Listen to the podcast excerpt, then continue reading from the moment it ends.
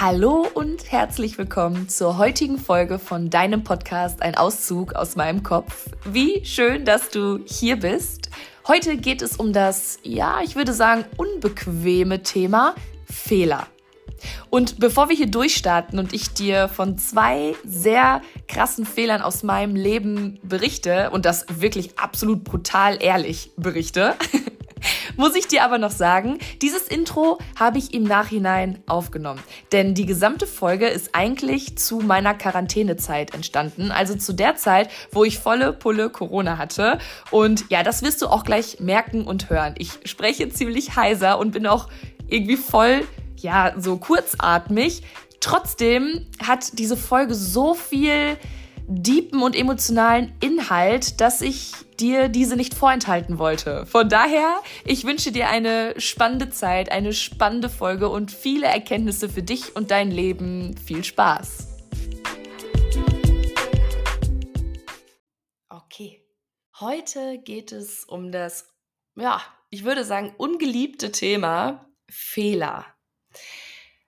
Und ja, auch wenn wir immer mehr dazu übergehen und ähm, sagen, dass zu einem gesunden Mindset auch eine gesunde Fehler-Lernkultur gehört, ist es dennoch manchmal sehr unbequem zuzugeben, wenn gerade ganz frisch ein Fehler passiert ist. Und das ist auch vollkommen okay. Da brauchst du dich gar nicht für an den Pranger zu stellen oder ja, dich hinter etwas künstlich konstruierten zu stellen, dass es doch so wunderschön ist, wenn wir ganz viele Fehler machen. In dem Moment fühlt es sich einfach scheiße an. So, und das ist auch in Ordnung. Ne? Es ist auch in Ordnung. Gerade heutzutage befinden wir uns einfach in einer Gesellschaft, die sehr, sehr leistungsgeprägt ist und wo es sehr viel um höher, schneller, weiter und um Erfolge geht, aber auch um ein äh, soziales und tolles, harmonisches Miteinander.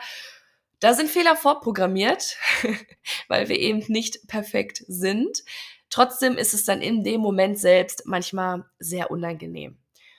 Und ich denke aber trotzdem, dass gerade in den Momenten, wo uns Fehler passieren, dass genau das die Momente sind, wo am meisten Wachstum stattfinden kann. Und das meine ich genauso, wie ich das sage. Natürlich.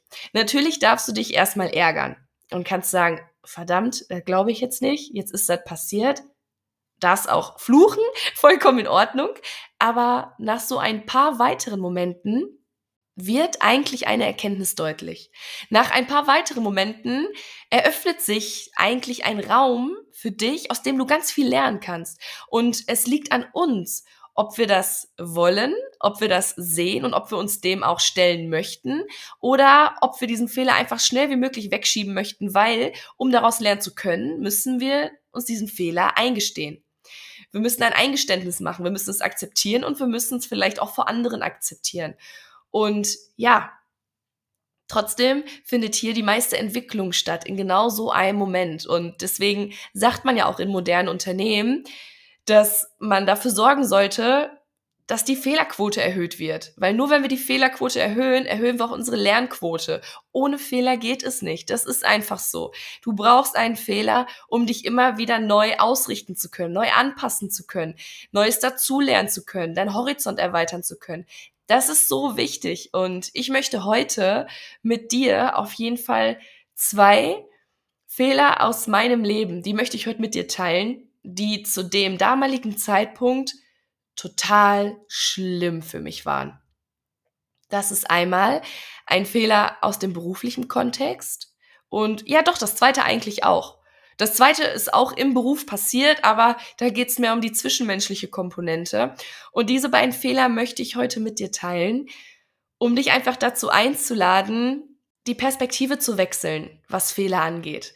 Und wirklich zu sagen, ey, boah, ja, das, war schon nicht gut. Aber was kann ich daraus lernen? Weil ich finde, es liegt in unserer Verantwortung, dass wenn wir einen Fehler gemacht haben, dass wir daraus lernen und dass wir es beim nächsten Mal besser machen. Und dass wir auch nicht denselben Fehler nochmal machen. Obwohl das manchmal auch zum Leben dazugehört, dass gerade so, ja, so Beziehungsfehler, dass wir manchmal dazu tendieren, diese so oft zu machen, bis wir es verstanden haben. Ne? Deswegen auch mein Spruch, dass das Leben einem ein bestimmtes Thema so oft vor die Füße wirft, bis man es verstanden hat. Ja, und so ist es manchmal auch mit den Fehlern, wenn man es denn als Fehler definieren möchte. Okay, zwei Fehler aus meinem Leben und da waren, also da gibt es wesentlich mehr. Ich mache jeden Tag Fehler, auf jeden Fall, also dazu stehe ich auch und äh, ich, nur, nicht nur ich möchte ja daraus wachsen, ich bin Personalleiterin mh, mm, und selbstständig und möchte natürlich, dass auch aus diesen Fehlern jeder andere Mensch lernen kann, der lernen möchte. Und die zwei Fehler, fangen wir mal mit dem ersten an. Der erste Fehler ah, das war damals, das war richtig, richtig schlimm. Nicht nur für mich, und das ist nämlich das Problem, sondern ich habe auch jemand anderem dadurch einen Schaden zugefügt. Und zwar war das zurzeit im Frauenhaus. Ich habe direkt nach meinem Studium drei Jahre im Frauenhaus gearbeitet.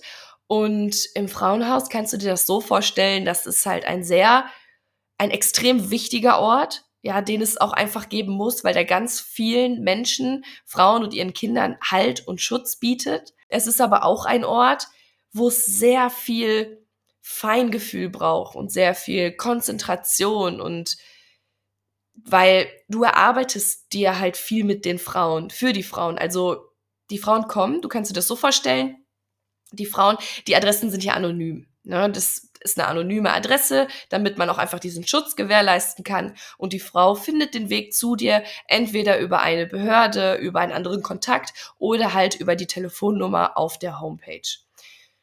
So, wenn es dann zur Aufnahme kommt, dann muss es erst so ein paar, ein paar Dinge müssen geklärt werden, weil in unserem sehr, in unserem hochbürokratischen Deutschland ist auch das leider alles nicht so niederschwellig, wie wir es eigentlich gerne hätten, sondern es muss wirklich so, so ein paar Dinge müssen einfach abgeklärt werden. Und dann kommt es zur Aufnahme. Wenn die Frau, es wird dann ein Treffpunkt vereinbart, das ist an einem Bahnhof oder an irgendeinem anderen prägnanten Ort, wo man halt die Frau mit oder ohne Kind, je nachdem, ob sie welche hat und ob die mitkommen, wo man die Frau dann abholt. So, dann bringt man sie ins Haus, zeigt ihr ihr Zimmer, macht einmal eine kleine Rundführung und vereinbart dann einen ersten Termin, nachdem so die erste Emotion ja, sich so legen konnte.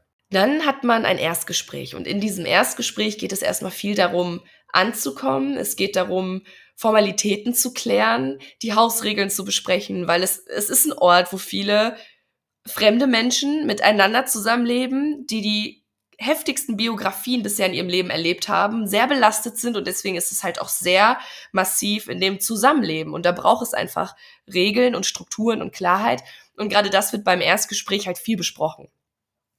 So.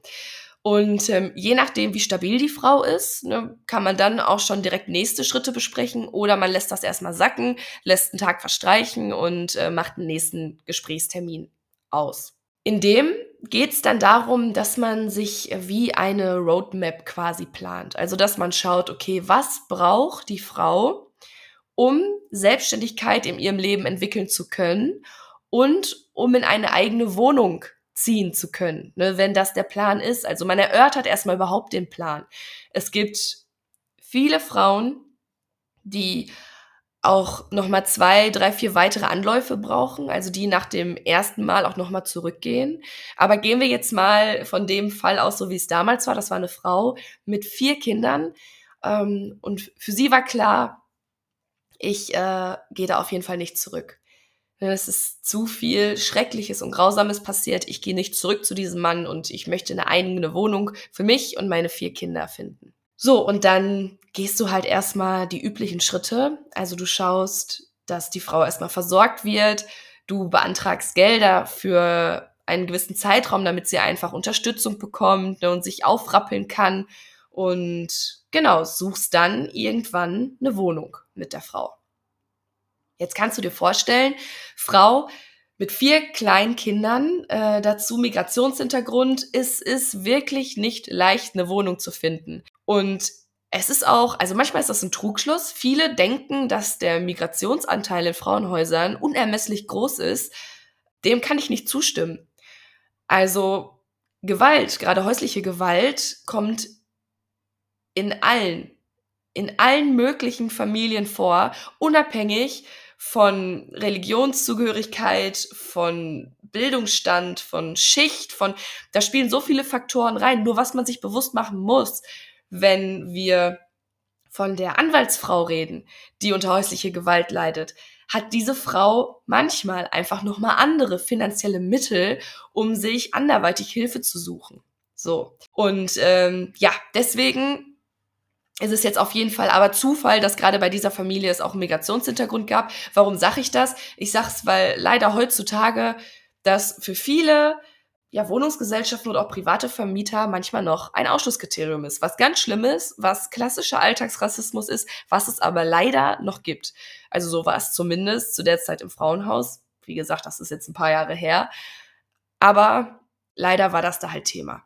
Und wir haben wahnsinnig lange, boah, lass mich nicht lügen, mit Sicherheit haben wir fast ein ganzes Jahr gesucht, um eine passende Wohnung zu finden. Es hat sich so schwer gestaltet und irgendwann kriegt die Frau mit ihren Kindern halt in dem Frauenhaus auch irgendeinen Lagerkoller, ne, weil andere Frauen kommen und gehen, Geschichten kommen und gehen und ähm, man möchte irgendwann einfach seine eigenen vier Wände haben. Na, also selbstverständlich, ne, natürlich, das ist einfach ein menschliches Recht.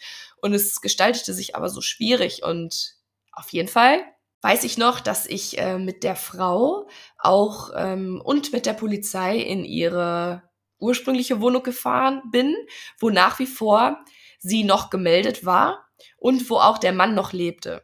Wir sind in diese Wohnung gefahren, um halt noch weitere Unterlagen, Dokumente, Kleidung, Spielsachen, um halt noch ja Sachen einfach zu holen ähm, für die Frauen, für ihre Kinder.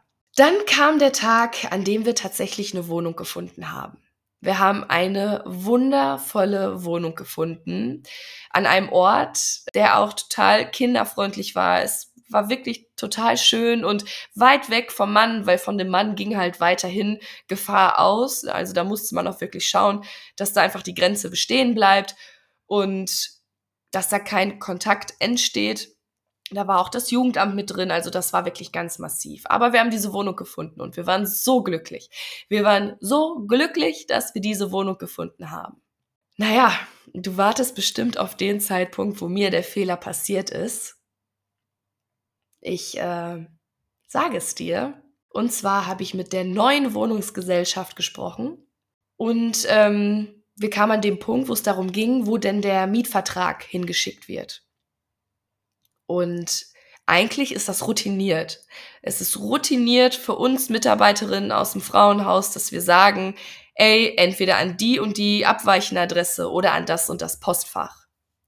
Das habe ich an dem Tag nicht getan.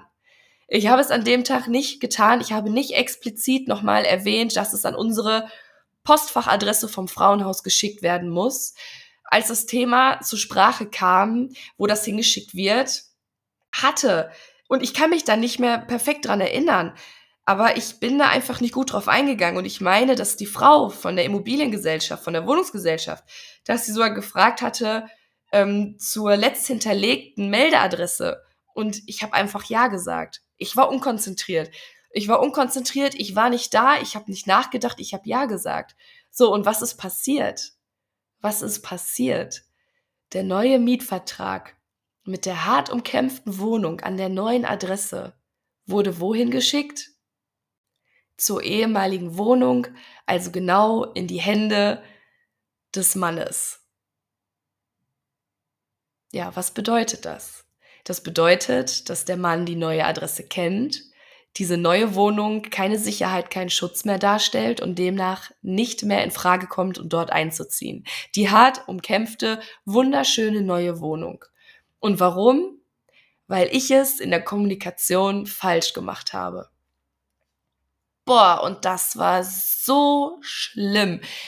Das war so schlimm und ich habe mich so fertig gemacht für diesen Fehler. Und dann, also ich, ich konnte ja gar nicht diesen, diesen Fehler auch wegschieben. Ich, ich konnte den ja gar nicht verheimlichen oder so, sondern ich musste ja, also was auch richtig ist, ne, aber ich musste in aller Brutalität dazu stehen ich musste zugeben, dass das mein Fehler war und ich musste der Frau jetzt sagen, dass diese Wohnung nicht mehr in Frage kommt, weil ich es falsch gemacht habe.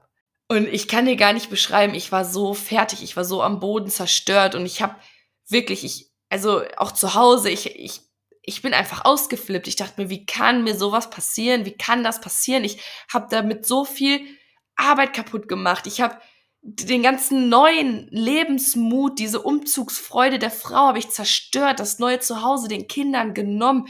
Ich war, ich war am Boden, ne? Und es ging ja nicht mal um mich. Es ging ja um die Frau und um die Kinder, aber trotzdem, ich habe mich dafür so verurteilt, dass ich gar nicht mehr handlungsfähig war, nächste Schritte einzuleiten.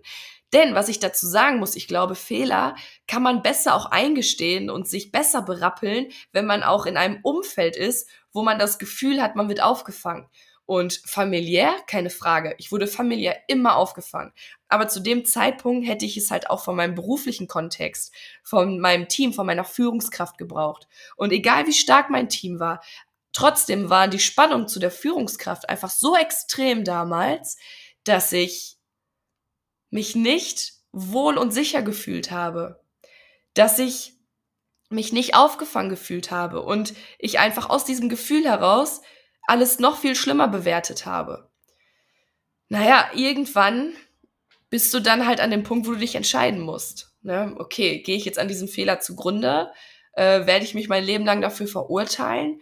Oder ziehe ich meine Rückschlüsse daraus, lerne daraus, packe es jetzt an, mache den Fehler wieder gut, indem ich mich jetzt berappel und einfach die Aufgabe von neu beginne. Ich habe mich für zweites entschieden. Ich habe mich für zweites entschieden und bin da mit der Frau in den Dialog gegangen. Das war auch eine tolle Frau. Die war auch überhaupt nichts vorwurfsvoll, ne, was ich so verstanden hätte. Ne? Aber sie hat halt damals auch gesagt, obwohl die so belastet war, die Frau, und hat sie damals auch gesagt, Kim, wir sind Menschen, wir machen Fehler. Und dann habe ich immer gesagt, ja, aber in diesem Kontext sind das so dramatische Fehler. Das das ist nicht so ein kleiner Fehler, so, huch, ich habe da eine Tasse umgeworfen und den Kaffee verschüttet. Nein, das ist ein, das ist ein Fehler, der sich wirklich auf, auf das Leben anderer Menschen auswirkt. Und äh, ja, am Ende des Tages blieb mir nichts anderes übrig, als das zu akzeptieren. Ich musste akzeptieren, dass das so passiert ist. Ich konnte es nicht mehr ändern. Das ist einfach so. Und je eher man das dann für sich, ja, akzeptiert und versteht, umso eher kann man weitermachen. Und ich finde, es ist dann einfach nur extrem wichtig, daraus zu lernen und im besten Falle diesen Fehler zu teilen und wirklich zu sagen, okay, warum war ich da so unkonzentriert? Okay, weil das und das war. Ich habe viel zu viele Überstunden die ganze Woche schon gemacht. Ich habe nicht gut auf mich geachtet. Ne? Ich hatte an dem Tag keine Pause gemacht. Ich habe auf zehn Hochzeiten gleichzeitig getanzt. Ich muss meinen Alltag anders strukturieren. Ne? Und daraus können wir doch so viel ableiten, was alles danach erstens optimiert, zweitens besser macht und drittens für andere, für andere Fälle diesen Fehler vorbeugt. Und ja, Ende der Geschichte. Wir haben eine andere tolle Wohnung gefunden. Wir haben eine andere tolle Wohnung gefunden. Ich habe, äh, ich stand zu diesem Fehler, auch was dann die Finanzierung anging für den weiteren Verbleib in dem Frauenhaus, habe ich ganz offen und ehrlich und transparent mit den Behörden gesprochen und habe gesagt, ey, das Verschulden liegt bei keinem hier, sondern nur bei mir. Ich möchte mich aufrichtig dafür entschuldigen. Es tut mir leid. Ich werde mein Bestes geben und mich so krass bemühen, dass wir schnell eine andere Lösung finden. Ähm, ja, wie können wir jetzt beidseitig gesund weitermachen und trotzdem der Frau allesamt noch helfen? Und das war letztendlich der Schlüssel. Dadurch hat jeder das gegeben, was er eben geben konnte aus seiner Position. Also die Behörden aus ihrer behördlichen Position, das Haus äh, aus der Position des Frauenhauses heraus und ich halt aus der Position der Mitarbeiterin. Und wir haben eine neue tolle Wohnung gefunden. Wir haben eine neue tolle Wohnung gefunden und am Ende des Tages, ja, ich weiß, ich kenne diese böse Stimme, die sagt so, boah, ja, man kann sich auch alles schön reden. Aber ich glaube, dass es dieses Schönreden im Leben braucht, um für sich selbst eine Ruhe und Entspannung reinzubringen. Weil wir wissen nicht, wofür es gut war, dass es mit der ersten Wohnung nicht geklappt hat. Egal wie schön die war. Egal wie toll die war. Wir wissen nicht, wofür es gut war. Es wird für etwas gut gewesen sein. Es wird für etwas späteres gut gewesen sein. Und daran glaube ich, und das ist das ist eine Wahrheit, an der ich festhalte, an der ich glaube und die einfach das Leben ab diesem Zeitpunkt dann leichter macht, wenn man sich erstmal diesen Gedanken erlaubt zu glauben. Genau.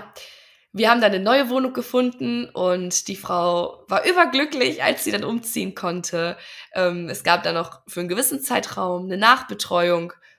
Und ja, Ich äh, weiß nicht, wie es der Frau und den Kindern heutzutage geht. Vom Herzen wünsche ich mir, dass sie ein ganz, ganz tolles Leben haben.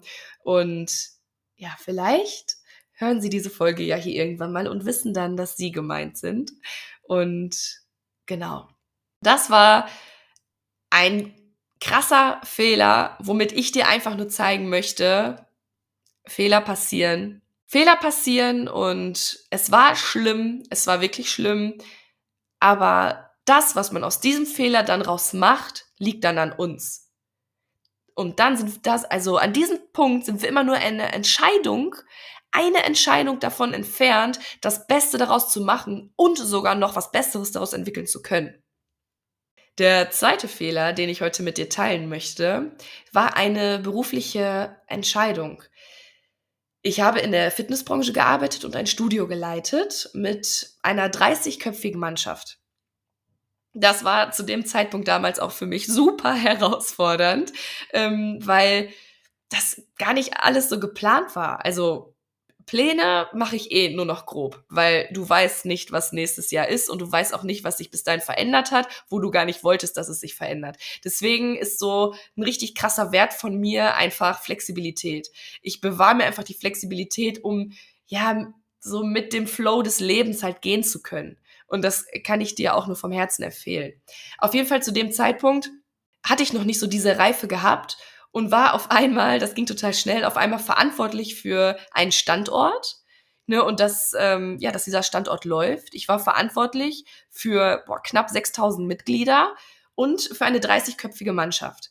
Und also Alto Belli, das ist ja so viel Verantwortung. Das ist ja so viel Verantwortung, dass gerade wenn du aus einem Kontext kommst, wo du selber total schlechte Erfahrungen mit einer Führungskraft gemacht hast, ist das total herausfordernd für dich, dann deinen gesunden Führungscharakter zu finden.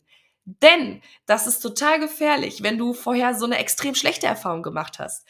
Oftmals möchte man das dann alles genau gegenteilig machen, genau anders machen, genau das andere Extrem sein, was aber auch nicht gut ist. Schwarz und weiß. Es ist auch nicht gut als Führungskraft komplett extrem eine Seite zu sein. Du brauchst alle Facetten. Als Führungskraft brauchst du alle Facetten des Lebens, um einfach individuell Menschen führen zu können. Denn das ist der Schlüssel. Jeder Mensch ist unterschiedlich und jeder Mensch braucht was anderes. Und ich hatte einen Menschen bei mir im Team, eine Person, einen jungen Mann, mit dem hatte ich eine Freundschaft und der hat wirklich auch viele Kämpfe in seinem Leben mit, mit seiner mentalen Gesundheit ausgetragen. Und ich wollte diesen Menschen halt immer helfen und wollte niemals diese Führungskraft für ihn sein, die damals ganz, ganz früher meine Chefin im Frauenhaus für mich war. Und dadurch hat sich so ein ganz ungesundes Verhältnis eingestellt zwischen, ich lasse dem alles durchgehen, weil ich möchte ihn retten, ich möchte ihn schützen und verliere dazu aber einen realen Bezug zu einer Arbeitgeber-Arbeitnehmer-Beziehung, also auch zu gesunden Grenzen, zu einer gesunden Nähe-Distanz. Das äh, war damals gar nicht für mich so erlebbar und ja, das war total schwer und kommen wir zu dem großen Fehler. Ich habe einfach nicht gut und auch nicht richtig mit dieser Person kommuniziert, dass die Arbeitsleistung nicht tragbar war. Aber wie auch, weil ich gar nicht dieses klare Feedback gegeben habe. Ich habe, es gab Mitarbeitergespräche, aber diese Mitarbeitergespräche waren darauf ausgelegt zu schauen, wie es der Person sonst in ihrem Leben geht. Also ich, ich habe gar nicht geschaut auf die Rolle des Arbeitscharakters und was es da braucht und auch mal gesunde Grenzen gesetzt, weil ich so Sorge hatte, dass ich nur ein weiter Indikator bin, dass es der Person mental schlecht geht. Und dadurch einfach die Grenzen, die haben sich so verschwommen und heute würde ich einfach alles alles so grundlegend in der Hinsicht und in Bezug auf diese Arbeitgeber-Arbeitnehmer-Beziehung einfach anders machen. Und ich mache es auch anders. Ich bin mittlerweile ja Personalleiterin. Und das wäre ich nicht, wenn ich daraus damals so krass gelernt hätte. Denn die Geschichte ging so weiter, dass ich irgendwann mit meiner Vorgesetzten halt über die Person immer mehr und mehr gesprochen habe und die meine Vorgesetzte dann gesagt hat, Kim, ganz neutral, ganz nüchtern betrachtet, diese Person ist für diesen Standort nicht mehr tragbar. Und du tust der Person doch auch keinen Gefallen, wenn du ihn in diesem Arbeitskontext lässt, der ihn off offensichtlich nicht gut tut oder nicht gefällt. Und ja, dann habe ich damals eine fatale Entscheidung getroffen. Ich habe der Person eine Möglichkeit gegeben, A, ein Aufhebungsvertrag oder B, eine Versetzung. Die Versetzung ist aber so weit weg gewesen, dass das quasi gar keine reale Option war für, für diesen jungen Mann. Und ähm, ja, demnach ist eigentlich nur auf den Aufhebungsvertrag hinauslief. Und das Gespräch, als ich ihm das gesagt habe, war absolut grausam. Ich habe nur geweint. Ich habe nur geweint. Ich hatte nicht die Kraft und Energie, mit Anstand ein vernünftiges Gespräch mit der Person zu führen, was das gute Recht von dieser Person war. Ich konnte es nicht. Ich hatte keine Kontrolle. Ich hatte keine Kontrolle über meine Emotionen. Ich habe nur geweint. Die Person, der wurde der Boden unter den Füßen weggezogen. Er wusste nicht mehr, wo oben und unten ist, was um ihn geschieht. Er hat das vorher nicht wahrnehmen können keine Signale gesehen, wie auch. Ich habe keine gesendet. Und, äh, oder wenn dann mal nur ganz schwammig, ganz grob. Aber ja, natürlich kann man immer auch an den eigenen Verstand jeder Person appellieren und sagen, Mensch, es ging doch der Person in diesem Arbeitskontext auch so nicht gut. Trotzdem, darüber, dazu kann ich nichts sagen, weil ich nicht in dem Kopf der Person drin war. Ich kann nur, wenn ich auf die Situation blicke, nur reflektieren, was meine Rolle in der Situation war und was ich hätte anders machen sollen und auch für den Rest meines Lebens anders machen werde. Weil dadurch ging nicht nur die Arbeitsbeziehung, sondern die ganze Freundschaft kaputt. Und das ist so schade und ich habe dadurch so viel Leid damals produziert und ey, mir fällt das auch total schwer, mit dir jetzt hier in diesem Rahmen offen und ehrlich darüber zu sprechen, weil ich mich extrem für diesen Fehler geschämt habe. Ich habe mich so sehr dafür geschämt, weil an dem Punkt ist es ja nicht vorbei. Man geht dann ja nicht nach Hause, legt sich hin und am nächsten Tag ist alles Friede, Freude, Eierkuchen. Nein, du hast trotzdem ein Team zu leiten. Du musst den Arbeitskollegen das erzählen. Und wie willst du was den Arbeitskollegen begreiflich machen und erklären, was selbst die Person gar nicht verstehen konnte, weil du es vorher nicht transparent kommuniziert hast?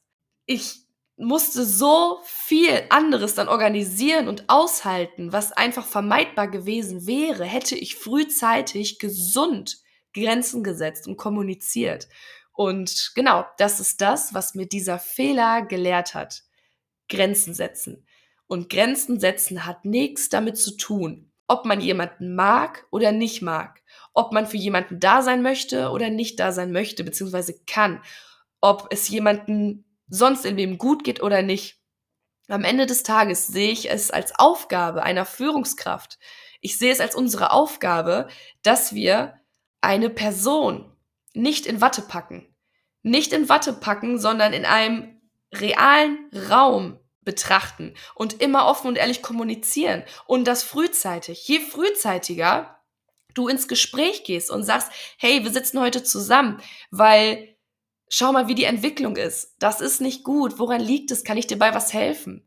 Umso früher eröffnest du doch auch das Thema. Umso früher haben beide Parteien einen offenen Blick auf etwas und beide wissen, woran sie sind. Und wenn dann die andere Person nicht dazu bereit ist, da offen und ehrlich hinzuschauen, das von sich wegschiebt oder wegwehrt, gut, dann ist das nochmal ein anderes Thema. Aber dann kannst du dir als Führungskraft immer sagen, ey, ich habe alles gegeben.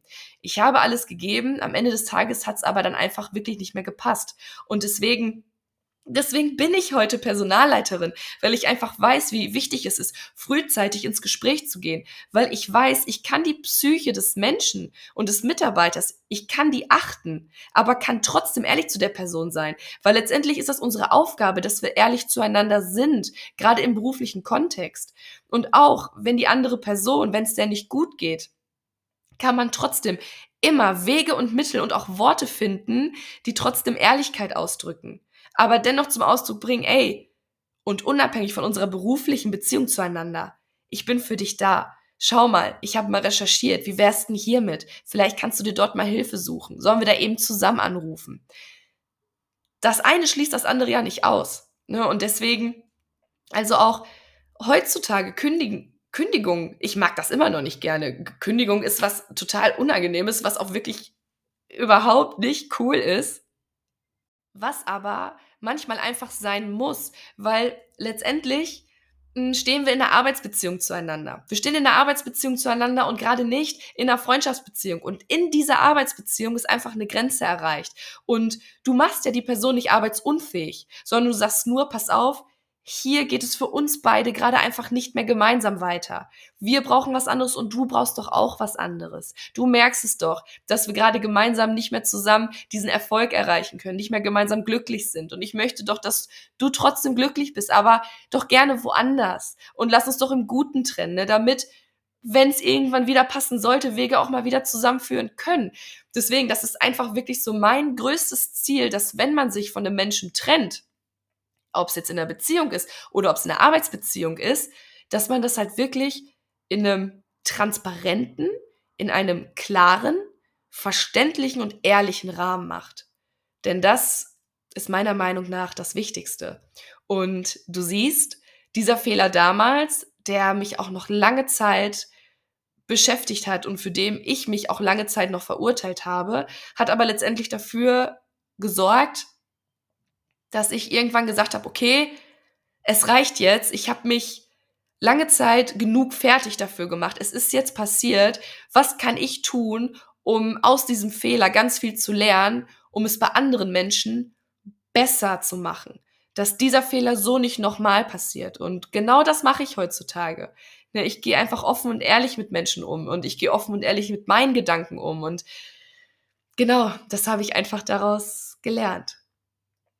Von daher, ich äh, würde zu gerne wissen, was du gerade denkst. Also vielleicht, ja, vielleicht siehst du das Ganze als Inspiration an, selbst auch die eigenen Fehler im Leben nochmal zu beleuchten und zu schauen, ey, was wollte mir dieser Fehler damals eigentlich zeigen? Was sollte ich daraus lernen? Und habe ich das auch wirklich gemacht oder möchte ich noch was Neues aus diesem Fehler lernen? Habe ich da noch nicht das vollkommen ausgeschöpft? Dann nutze doch die Chance gerne ne? und blicke nochmal dahin. Blicke auf die Fehler des Lebens. Sie gehören dazu. Sie gehören zu uns und wir werden auch immer Fehler machen.